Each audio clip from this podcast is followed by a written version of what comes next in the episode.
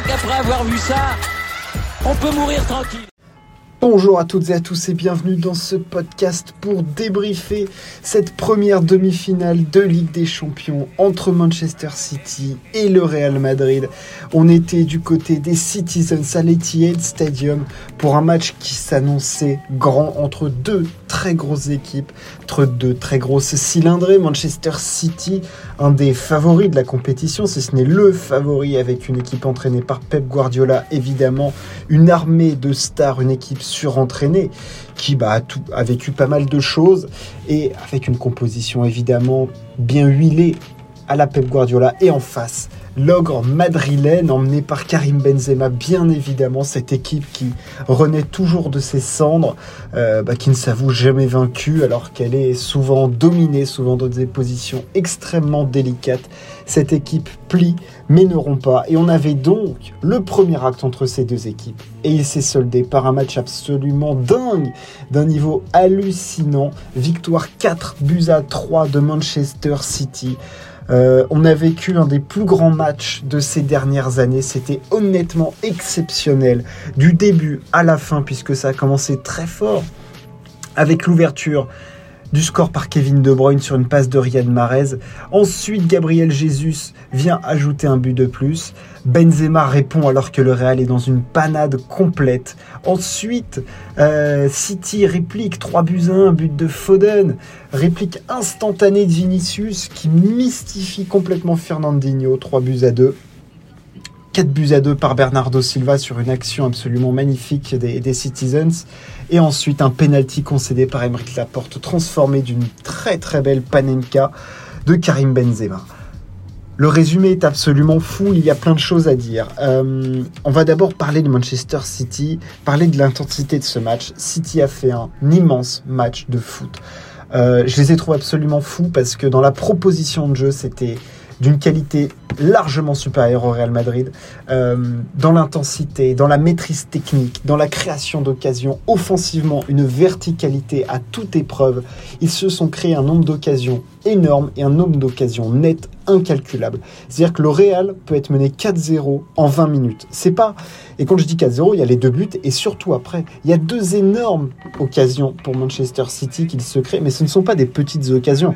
C'est pas oh cette frappe là, il aurait pu faire but. Non non non non, c'est des face à face avec le gardien. Carrément, Riyad Mahrez, la frappe qui met euh, la frappe du droit de Riyad Mahrez à la 26e minute, honnêtement, ça doit faire but parce qu'il doit la mettre plutôt à Foden, a un face-à-face. Enfin, c'est énorme comme occasion. Trois minutes après, Phil Foden sur un contre éclair absolument magnifique orchestré par City, mais ce contre, la qualité technique de ce contre. D'abord, on a une passe de Riyad Mahrez en demi-volée, enfin en volée qui est énorme.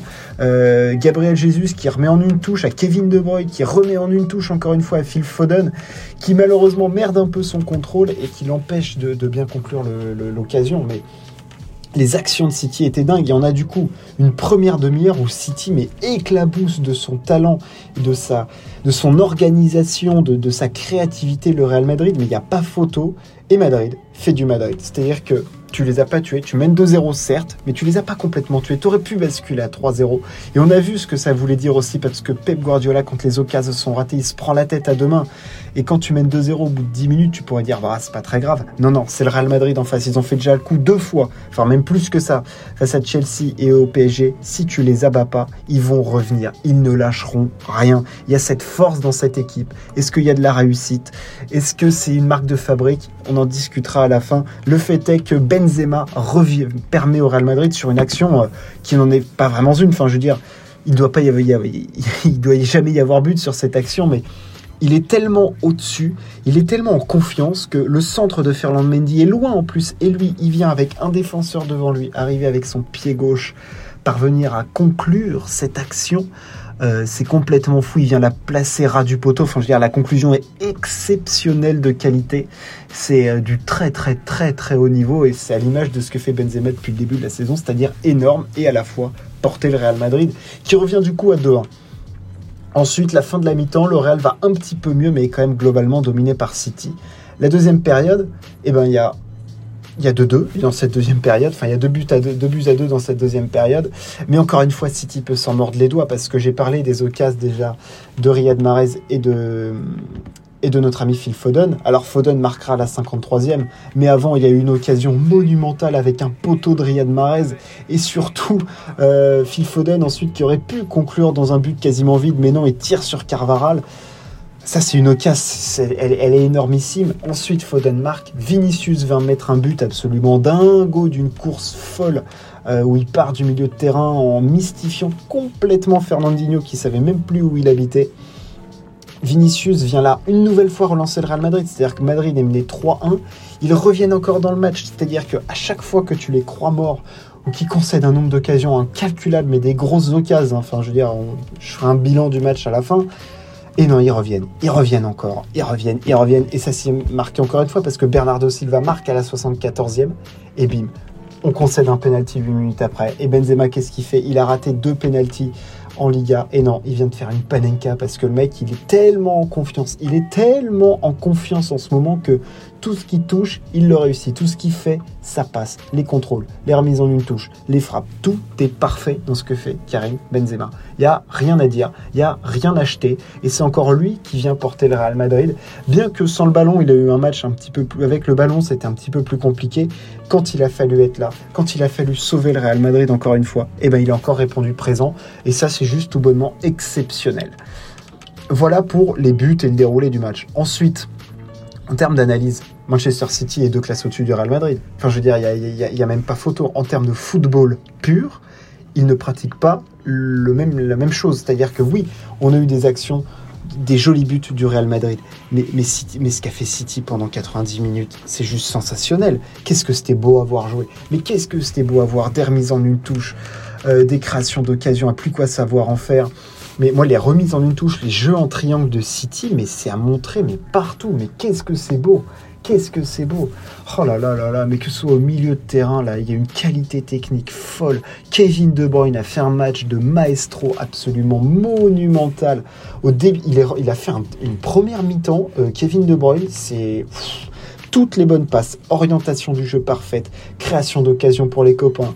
Euh, toujours mettre l'autre dans le bon tempo, dans le bon sens, résister à la charge, au duel. Il a été mais colossal. Et malgré tout ça, City ne repart qu'avec un but d'avance. Alors, oui, ça, clairement, c'est chapeau au Real Madrid de ne pas avoir lâché, d'avoir Karim Benzema parce que bah parce que ils doivent pas marquer trois buts sur les occasions qu'ils ont ce soir, mais ils ont le joueur suprême du moment, ils ont l'arme fatale du moment qui est Karim Benzema et qui te convertit n'importe quelle petite occasion qui en est pas vraiment une, ça fait but.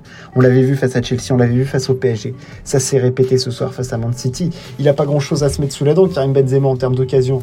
Euh, je veux dire, je sais pas combien il fait de frappe, mais il, il en fait pas beaucoup par rapport au nombre de buts qu'il met.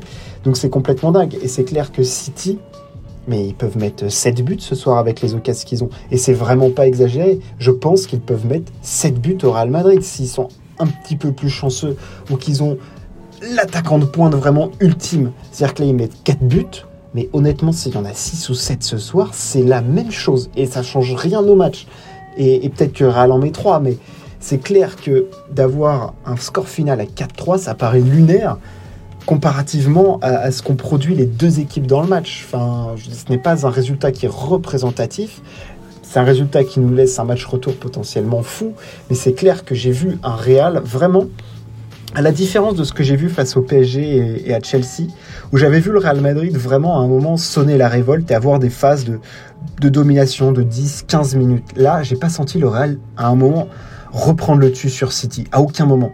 Je les ai vus marquer sur les erreurs de City. Et là-dessus, j'ai jamais vu une équipe comme le Real de cette année réussir à autant profiter des erreurs des équipes adverses. Ils ont une faculté à capitaliser sur les erreurs adverses qui est énorme, énormissime.